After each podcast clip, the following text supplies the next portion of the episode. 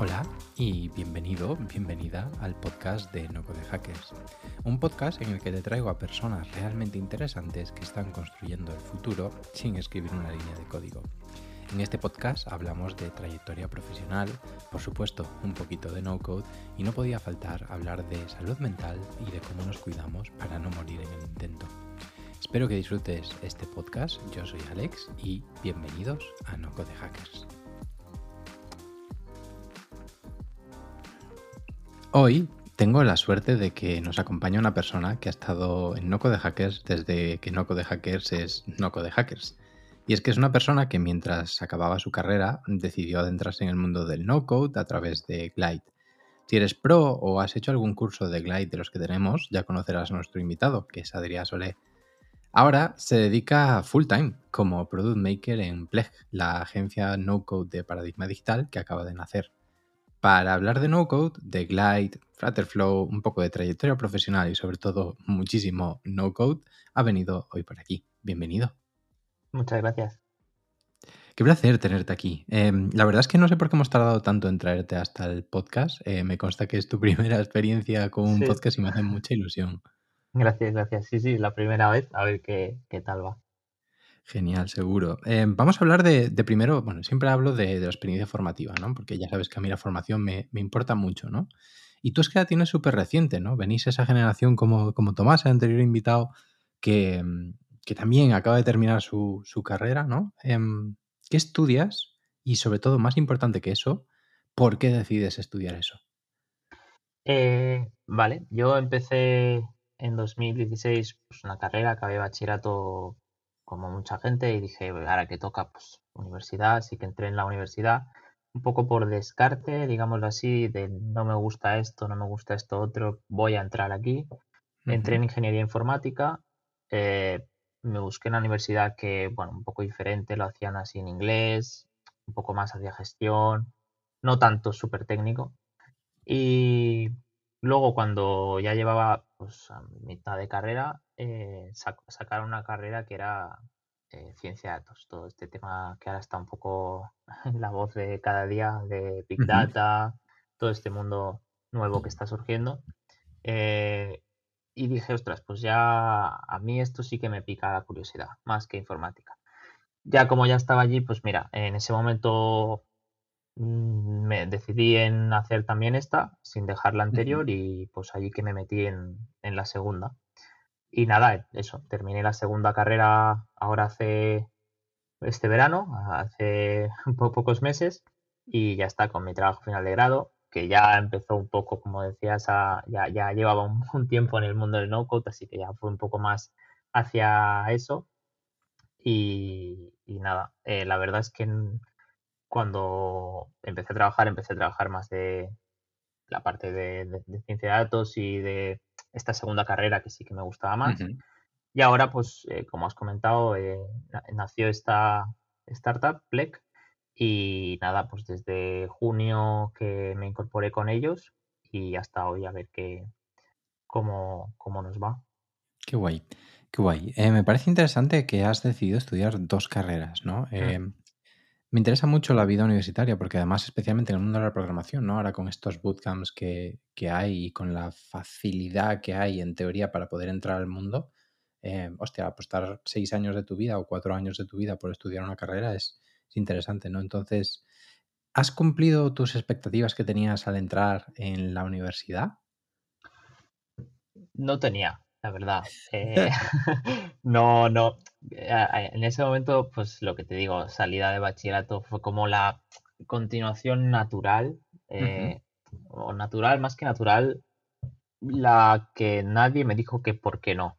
en ese momento, pues nada, sales de bachillerato, haces la SL, ¿qué toca? Pues te vas a buscar universidades y entras en una carrera. No tenía tampoco la curiosidad de, de buscar otras cosas, de para mí era pues salir de bachillerato, hago una carrera, busco trabajo, trabajo y se acabó. Em, eso me surgió más adelante. Eh, también con mi primera, no hice Erasmus, pero hice un Erasmus prácticas, entonces ahí descubrí, eh, ahí empezó todo, el no code con un Shopify. Allí a mitad de la primera carrera es donde empezó ya el, el Adri así buscando un poco qué, hacer más allá de la carrera. Claro, esa era mi, mi, siguiente pregunta, ¿no? Hablar de justo cuando descubres ese mundo de que hay, oye, que hay oportunidades distintas a lo que es hacer una carrera, salir a trabajo en un sitio de prácticas que te paguen 500, 600 euros al mes durante tres meses para que luego traigan otros seis meses la beca y luego ya con eso trabajar, ¿no? ¿Qué te lleva, qué te lleva precisamente a descubrir este mundo? ¿no? Es esa experiencia de Erasmus, me acabas de decir, em, pero ¿por qué dentro de ese Erasmus llegas a esta, esta parte? Pues yo estaba en mi carrera normal y corriente, pero no me terminaba como de... Era full código, con muchos lenguajes de programación. Bueno, ingeniería informática, eh, pues es lo que es. Eh, con ello que no iba a hacer Erasmus por lo de hacer las dos carreras, entonces pues me busqué unas prácticas fuera. Eh, me fui a Suiza tres meses, eh, encontré una startup de un POS de, hostelería que usaba en Shopify como internamente. Entonces allí descubrí Shopify, dije, hostia, que, que en la carrera hemos estado aquí una asignatura para hacer una página web y esta gente en Pim Pam se ha hecho una tienda aquí funcional con stock y todo y todo y funcionaban solo con eso con el agravante, entre comillas, de que también usaban Zapier, descubrí que todo el mundo de las APIs, aunque está muy bien, luego ya comentaré, eh, se puede simplificar muchísimo con cosas muy sencillas. De cuando queden menos de 10 productos, avísame. Esto, si lo querías hacer en la uni, era un rato largo. Entonces, pues allí empezó un poco a, oye, que a lo mejor tampoco hay que hacer todo, todo desde cero, ¿no? Ya. Qué guay. Y entonces, ¿qué dirías que te llevas de esa experiencia universitaria? Mm, creo que el punto de inflexión en el que empecé a moverme por mi cuenta en, para empezar a conocer un poco, pues, qué podía hacer más allá de la carrera. Y hasta ese momento, pues yo simplemente, pues, una persona pues normal, ir a clase, eh, ver las clases, estudiar para los exámenes y ya está. Allí es cuando empecé a, oye, esto de Zapier, al volver, que es tal, Shopify, empecé un poco en el mundillo y tal.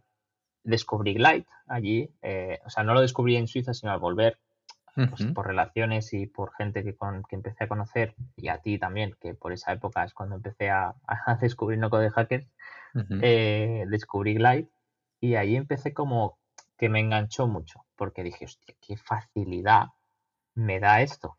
Y yo venía de la informática, o sea, del código, entonces dije, wow, es que lo que tardo horas, días, semanas o meses en hacer, mm, exagerando mucho puedo hacerlo en una hora, mm, una tarde. Era como, wow. Entonces ahí pues empecé a, descubrir, a, buscar más, a querer saber más. Y aquí estamos. Sí, sí, aquí estamos. Qué fuerte, qué fuerte. Em, hablaremos ahora acerca de, un poquito de eso el no ¿no? Pero me resulta curioso que viniendo del mundo de la ingeniería informática, ¿no? Y teniendo además un buen ecosistema en el que, hostia, no hay paro eh, prácticamente. Te puedes ir a donde quieras dentro de lo que, lo que hay, ¿no? Puedes elegir dónde trabajas y, eh, y eliges dedicarte de cierta manera al no-code, ¿no? Entonces, ¿por qué decides ir por esta vía? Em, ¿Por qué acabas en Pleg? Eh, acabo en Pleg porque ya era como el culminar todos estos años de, de, ir buscando y descubriendo. Yo al final con Glide empezó como un hobby y al final ya era, eh, pues empecé a hacer aplicaciones para conocidos, luego pues eh, conocido del conocido pues también te la, te la pide y tal eh, ostras, si sabes hacer aplicaciones, ¿me puedes hacer una web? Entonces empecé a descubrir Cart, empecé por Cart. Mm, Webflow ha venido muchísimo más tarde, pero también es, una que, ya conozco mucho. Entonces, eh, sí que es verdad que viniendo a la informática no tendría por qué haberme buscado la vida, digámoslo así, porque, como dices, es un mundo que sí que tiene pues, posibilidades. Pero le vi mucho potencial en el sentido en el que no todo hay que hacerlo de cero.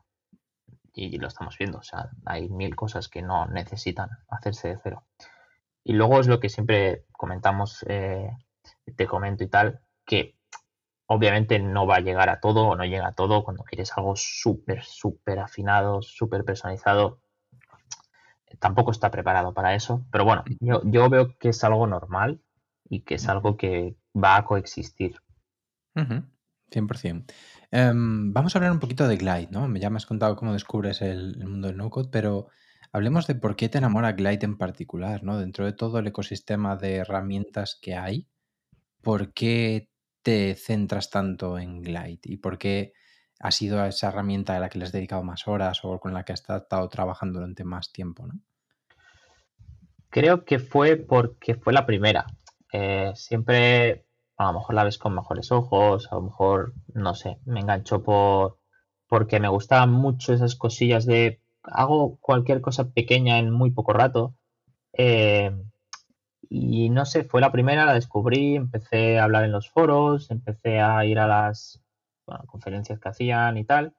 dije, hostia, como de una hoja de Excel pueden hacer una aplicación Mm, normal. No, no, no, digo que puedas hacer un WhatsApp, pero por ejemplo sí que había copias y clones de Instagram con una hoja de Excel. Entonces dije, ostras, es como muy básica para el potencial que te da. Y obviamente, pues con los proyectos y con las aplicaciones que han salido ahora, como Flutterflow, que es pues, muy potente, eh, no, no, digo que se quede atrás, pero eh, tiene mucha competencia. Pero para cosas sencillas, fáciles, rápidas, que necesites una salida, eh, sobre todo cosas internas, creo, va bastante bien porque aguanta mucho. Interesante. Eh, hablemos un poquito de esa comunidad, ¿no? Creo que la comunidad en estas herramientas no-code es lo que acaba diferenciando aquellas que triunfan de aquellas que no, ¿no? Veo dos claves, ¿no? Como bien dices, Flutterflow, hablaremos luego de ella, pero em, innova muy bien en producto y está empezando a generar comunidad. Glide es lo contrario, tiene mucha comunidad, pero está empezando a no innovar tanto en producto, ¿no? O así lo percibo yo. Em, ¿Crees que empezar a hablar de esto, empezar a hablar de Glide, empezar a trastear, estar en esos foros, te ha dado alguna ventaja competitiva o más visibilidad en este espacio? Sí que es verdad que había mucha gente en Glide pidiendo ayuda, pero no como para proyectos profesionales. Eh, yo creo que las comunidades estas que se generan alrededor de una sola herramienta son mucho para eh, no tonterías, sino cosas más suaves, más sencillas. Ostras, esto no puedo, alguien lo ha hecho. Sí, mira, pum. Eh, soluciones que no tengas que hablar con Light para que te solucione eso. Entonces es un win-win de la gente pues que se va reciclando. Sobre todo me servía para ponerme retos, yo lo usaba para, ostras, esto, esta persona ha preguntado. A lo mejor ya hay otro que se lo ha respondido, pero para aprender, pues voy a probarlo, porque no se me había ocurrido. Y creo que Glide sí que es verdad que en comunidad, pues el foro funciona mucho y muy bien, pero sí que es verdad que lo que dices se está quedando un poco sin cambiar tanto su producto. 100%, 100%. La verdad es que sí que es cierto que hace poco con el Glide Pages por fin han metido a mm. Airtable. Es como que dieron un gran salto hace muy poquito, ¿no? Con la nueva interfaz y demás. Pero sí que es cierto que, estoy viendo que Flutterflow se está poquito a poco comiendo el, mercado, ¿no? O por lo menos lo veo así. Pero antes de meternos en Flutterflow, que eso quiero hacer un capítulo aparte, me has hablado de proyectos, de proyectos que has hecho para, para clientes, ¿no? Ostras, em, no sé tú, pero a mí me costó un montón empezar a cobrar por mi tiempo. Entonces, ¿por qué decides dar este paso? ¿Por qué decides empezar a hacer cosas para clientes? Eh, realmente fue porque me lo pidieron. O sea, eh, yo empecé como hobby. Eh, pues estaba estudiando, estaba en momento álgido de terminar una carrera, tercero de la otra, entonces yo tenía poco tiempo y hacía pues eso, para conocidos y tal, cosillas, arreglos, alguna cosa rápida. Y a raíz de eso, pues que, ostras, el conocido de, esta persona me dice que tiene un proyecto tal, pero que claro, que le sabe mal y que quiere pagar. Porque al final es esa gente que te encuentras que dice, es que hay alguien que me está haciendo esto y quiero pagarle su tiempo. Y a raíz de allí fue como, bueno, pues este pues te hace un bizum como favor, eh, como empezamos todos. Pero al final, claro, pues uno por aquí, uno por allí, eh, ya tienes que hacer esto más eh, robusto. Entonces, pues mira, empecé como hobby y terminé queriendo buscar también otros proyectos para también moverme un poco y, así empezó. O sea, no fue algo como buscado desde el principio, sino que fue como un poco entre que me gustaba y, incitación. Y a la hora de hacer estos proyectos, me imagino que, bueno, al principio pues era como de favores y demás, y bueno, les podía dar más igual que no tuviera exactamente todas las funcionalidades o que no fuera exactamente como se la imaginaban, pero cuando ya haces trabajos para clientes que te pagan, seguramente cambie ese, punto, ¿no? Entonces, ¿qué limitaciones te has encontrado a la hora de hacer esos proyectos, ¿no? Y segunda pregunta llevado a esto, em, ¿hay veces que has pensado, hostia, tío, es que esto acababa antes haciéndolo yo de cero? Mm, eh, sí, no, lo de hacerlo de cero. Primero las limitaciones. Sí, hay limitaciones. Toda herramienta tiene limitaciones y creo que las van a seguir teniendo porque no van a poder llegar a todo, todas. Eh, Glide tiene limitaciones muy bajas, pero porque tiene una puerta de entrada muy baja. Entonces, eh, yo creo que está bien como está. Sí que es verdad que podrían intentar, eso que no creo que no están intentando, dar un pequeño plus más. Pero sí, cuando empieces a cobrar a clientes ya la cosa ya no es, no, es que esto no puedo hacerlo. Ya tienes que buscar solución. Y allí es donde también empecé un poco a salir de Glide, porque yo era full, es decir, no miraba otra cosa. Yo, como tampoco era mi fuente principal de, era un hobby, si alguien me decía, quiero esto, ah, Glide no se puede, pues da igual, no lo hacía. Al final luego también, ahí es donde empecé un poco a salir, a buscar, a conocer más herramientas para que cuando me llegara un, un proyecto no tenerle que decir, no, es que con Glide no se puede. Ya está no, con Glide no se puede, pero con Adalo o con Flutterflow sí se puede. Lo hacemos allí. Ah, perfecto. Ya un poco más el tener un pequeño grupo de herramientas que resolviesen todo. Y la segunda pregunta era. y no, esa parte de desarrollarlo desde cero. Ah. Em, porque tú puedes. O podrías. Eh, sí, pero tampoco. Creo que también la, el querer salir es porque nunca me ha terminado de encajar el hacerlo todo, estarme ocho horas haciendo eh, desarrollo al 100%. Eh, a lo mejor porque ya descubrí muy temprano el no code, pero nunca me llegó a encontrar algo como de cero lo hubiese tardado menos. Eh, sí que me, he encontrado en, vale, con esto no llego, necesitaría código. Sí, porque hay cosas muy, muy em, eh, personalizadas que tampoco llegan todas las herramientas. Pero por eso creo que herramientas que están saliendo ahora que te dejan esa, manga ancha para ti, si eres capaz, como Flutterflow, que puedes poner cualquier código o incluso Webflow, es como usa la mía, pero si quieres hacer más, también puedes. No, no te corto la ala. 100%. Creo que has dicho algo muy interesante antes y que es una posición que yo defiendo, ¿no? Cuando me hablabas de que con Glide a veces rechazabas proyectos, yo soy firme creyente de que conocer más herramientas cambia tu manera de pensar, ¿no? Y, va un poquito por esa línea, ¿no? No es que conozcas herramientas porque sí, sino porque al descubrir distintas herramientas y profundizar un poquito, puedes decir, hostia, para este cliente esta herramienta es perfecta porque la he probado y, y sé que se puede hacer, ¿no? Pero si no la has probado, no, no, no vas a tener ese modelo mental para poder decir, no, es que me sirve Adalo, Flutterflow y demás. Entonces eso me lleva a, esa pregunta de cómo haces para escoger la mejor herramienta para el cliente. ¿Vas a aquella que menos te limita? ¿Vas a aquella que más rápido lo hace? ¿Vas a aquella que lo puede hacer todo pero es un pelín más complejo? ¿Utilizas solo Flutterflow?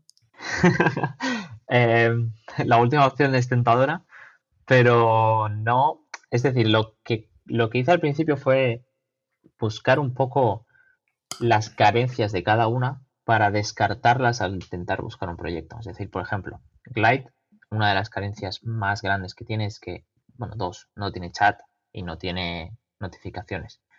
Pues cuando había un proyecto, lo primero, oye, ¿esto quieres que tenga chat? Sí, boom, fuera. Glide está fuera. Eh, Adalo, cualquier, Adalo, ¿quieres una base de datos súper potente que no sé qué? Pues, boom, Adalo a lo mejor no es la mejor opción, porque Firebase, pues, es más potente en ese sentido. Entonces, el buscar el, punto en el que no llegaban cada una me hacía descartar rápidamente cuál quería. Por ejemplo, en plan web, Cart. Cart está bien para hacer una web multipágina, entre comillas, con eso de las anclas. Mm, ¿Quieres 15 páginas? Fuera, eh, porque podrías, hombre, sí, pero no está para eso. Entonces, bueno, el, buscar el donde no llegas me hacía ver fácilmente cuál sí tenía que llegar. Qué interesante, qué interesante. Y hablemos un poquito de Pleg, ¿no? Eh, cuéntanos un poquito, bueno, qué haces en Pleg y, qué, hacéis en Pleg.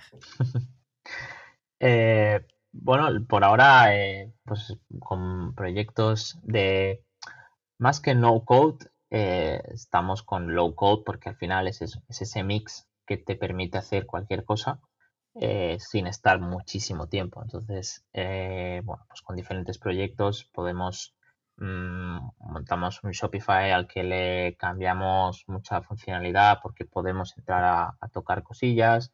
Montamos una aplicación en Flutterflow porque podemos entrar a customizar cualquier tipo de widget o hacerlo incluso nosotros. Entonces, sí que estamos más en la línea de usar las ambas cosas, no solo no code, sino también esa parte súper personalizada que te permiten estas herramientas como también pues, Webflow. Interesante. Em, hablemos un poquito también de eso, ¿no? Tu posición y al final tu background como persona técnica, ¿no? Has pasado por dos carreras eh, técnicas, te permite llevar ese pasito extra, ¿no? En las herramientas. Em, ¿Crees que el no-code te hace mejor desarrollador? Mejor, ¿En qué sentido? El que tú quieras definir. Creo que mejor. Mm, bueno, depende, claro, depende cómo se mire. Eh, creo que me ofrece la posibilidad de ir más rápido. Eh, pero también esa parte de saber código me ofrece el poder llegar más lejos. O sea, es ese mix que siempre sale de cuando no llego con un no code, puedo llegar con el code. Pero empezar en no code me, agiliza muchísimo las cosas que no con un lienzo en blanco a código. Entonces, creo que mm, sí que es mejor porque ambas coexisten muy bien. Mola, mola, es un discurso, es un discurso muy potente, ¿no? Al final, creo que si este movimiento triunfa es porque los, primero, los diseñadores, marketers, gente de negocios se acerca a este movimiento y segundo, porque los desarrolladores también se acercan a este movimiento, ¿no? Desde dos posiciones distintas, pero todos acaban diciendo, hostia, aquí tenemos algo en común, podemos ser, llevarnos bien, ¿no? Em, hablemos un poquito de Flutterflow. Eh, yo estoy hypeado, ¿no? Lo siguiente con, con esta herramienta. Y es que de verdad me he sentido, se lo decía a mis socios, em, igual que Webflow, la misma sensación hace dos años la estoy sintiendo con Flutterflow. Es que te permite hacer prácticamente cualquier cosa, ¿no? Entonces, ¿por qué crees que está explotando ahora Flutterflow? Yo tengo aquí la opinión un poco sesgada porque yo era fan de Flutter eh, cuando salió. Yo, esto de desarrollar dos veces para para Android y para iOS me parecía muy rudimentario, no, no, no era óptimo, o sea, no, no, no podía ser. Y sí que había algunas que te, ayudaban, pero cuando salió fue como wow, parecido a lo del Glide, que, me enganchó mucho, eh, me enganchó mucho Flutter. Y cuando salió Flutter Flow, pues lo que dices fue como, ostras, ahora puedo hacer Flutter mil veces más rápido. Eh, y además, ese Flutter Flow abierto que te permite poner Flutter dentro de él es lo que para mí la hace ahora mismo la más potente para hacer aplicaciones, porque realmente sí que hay algunas aplicaciones que a lo mejor dices, uff, en Flow estaríamos puntando alto a una cosa que a lo mejor no lo necesita. Pero a mi parecer prefiero irme grande que quedarme corto. Eh, usar un glide que aguantaría ahogándose no es la mejor opción si eso de aquí un año crece y te tienes que ir, porque tienes que mirar todo, hacerlo de nuevo. Entonces, creo que Flutterflow llena muy abajo los proyectos y por eso se va a llevar, creo, bastante, bastante mercado, bastante, bastantes opciones. Y mm, la estás utilizando para proyectos reales, ¿no? Eh, ¿Esos proyectos son app móvil o web, porque ahora se pueden hacer webs. ¿Lo ves como una solución para generar aplicaciones nativas y ya está, a lo Bravo Studio o a lo Adalo? ¿O lo ves pudiendo crear web apps? Una ¿Es una competencia de Adalo y de Glide o de Webflow? No creo que sea de Webflow porque le queda mucho camino. Pero, y además Webflow es especialista, digamos. Pero sí, por si hay proyectos en los que tengan una app y necesiten una cosa vista desde un ordenador, eh, hasta ahora Glide Pages te hacía eso porque te daba la opción de linkarlas, pero Glide no es una aplicación nativa. Entonces, eh, yo esto lo veo un poco verde, el hacer, eh, por el tema de que el dominio, por ejemplo, aún no es custom, pero sí le veo, yo confío, porque si han creado lo que han creado, yo confío. Sí, sí. 100%, Dale un tiempo, pero, pero sí, sí. Esa es otra. Eh, estoy fascinado con cómo hacen producto esta gente. Em, todas las semanas sacan algo. no, no, o sea, e, es una locura. En, al principio en la comunidad ponía el mensaje, han sacado, y a la semana siguiente otro tweet y otra newsletter. Y a, y a los tres días, otra cosilla que no se nos había olvidado y, es que no, no, no, no, no frenan, no frenan. 100%. Y además que no son cosas baladí, o sea, son cosas profundas, ¿no? Ostras, las últimas newsletters, de repente puedes hacer gráficas totalmente personalizadas. Ostras, ya puedes hacer dashboard. De repente puedes publicar a web con un solo clic. Hostia, de repente ya no tengo que bajarme un emulador de Android para probarlo en mi Android, ¿sabes? Ostras, están haciendo muchas cosas muy rápido, ¿no? Tengo miedo y hablaba un poquito de, esto en una de las newsletters, de que vayan hacia empresas. Porque cuando van hacia empresas y ese tipo de cliente paga mucho más por hacer cosas más personalizadas, pues al final ese, ciclo de innovación se acaba muriendo un poquito más porque no tiene recursos para todos, ¿no? Entonces, ¿qué futuro le ves a Flutterflow de aquí a un año? Yo espero que lo de la web esté robusto, porque creo que es en lo que se están centrando más aunque internamente pienso que no, porque sacan un montón de widgets nuevos, o sea, realmente tienen mucha potencia para sacar cosas nuevas o mucho camino por recorrer. También creo que esto es eh, exponencial al revés, es decir, al principio cuando has sacado un producto que está al 10%, tienes muchísimo para explorar y al final luego, eh, cuando tengan muchísimas cosas, les va a costar más seguir el ritmo, creo. Ojalá no, ¿eh? Ojalá sigan a este ritmo, pero creo que sí. Eh, en un año yo creo que será lo, en lo primero que pienses, realmente. Porque es lo que te digo, puedes empezar proyectos pequeños en eso. Porque te da la opción de que si eso da el pelotazo y crece mucho, no te tienes que preocupar. Qué interesante, qué interesante. Pues ya para, para ir terminando, em, hablemos de Stack. ¿Cuáles son tus tres herramientas favoritas? Solo tres. eh, Flutterflow. Webflow diría para web. Y creo que Make, porque aunque la uso poco, le veo mucho sentido a lo que hacen. Y bueno, Make, antiguamente Chromat, por si el nombre aún no. aún no cuajó. aún no cuajado, pero. eh, creo que Make, y aunque no sea la que más use, no, es la tercera que más uso, eh, siempre te saca de un apuro. Porque hay veces que dices, hostia, quiero esto con esto, uff, Make lo hace.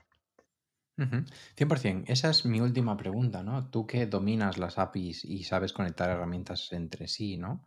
Em, ¿Cuándo crees que tiene sentido hacer la integración, por ejemplo, de la API, que la puedes hacer directamente en Flutterflow eh, o tirar por herramientas como Make, Zapier, que te faciliten un poquito el, tema, ¿no? ¿Cuál es tu criterio para decidir eso? A mí, aunque no lo parezca usando aplicaciones así, me gusta mucho como tener el control, saber qué está pasando, porque para estar tranquilo.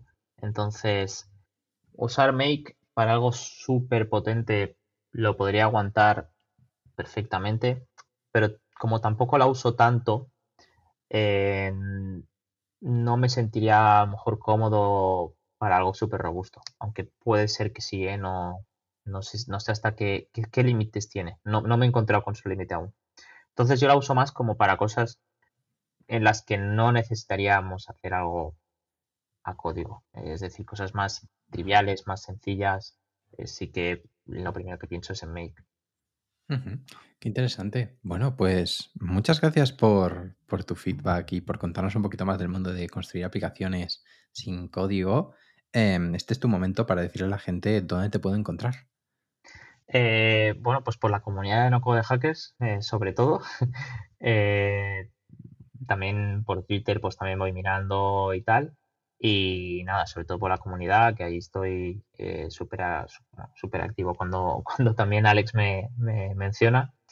Y, nada, por allí, por el Discord. De lujo. Pues si no estáis en la comunidad, nocodehackers.es barra comunidad. Y muchísimas gracias por pasarte por el podcast. La verdad es que para ser el primer podcast creo que ha quedado de lujo. Y, y, bueno, grabaremos más episodios en el futuro, seguro. Perfecto. A ti muchas gracias por invitarme también. Un placer.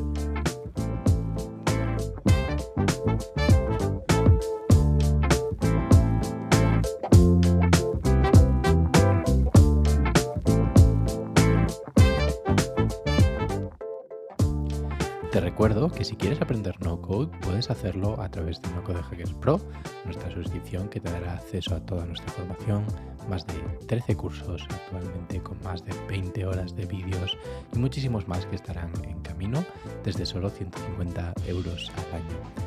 Queremos además que te suscribas a nuestra newsletter donde todos los jueves publicamos las noticias más destacadas para que tú no tengas que estarlas buscando. Si te ha gustado el episodio, no nos hace nada más ilusión que que lo compartas con tus amigos o con tus redes sociales y que nos dejes buenas valoraciones en iTunes. Esto ha sido todo, un placer. Yo soy Alex. Bienvenidos a Loco de Hackers.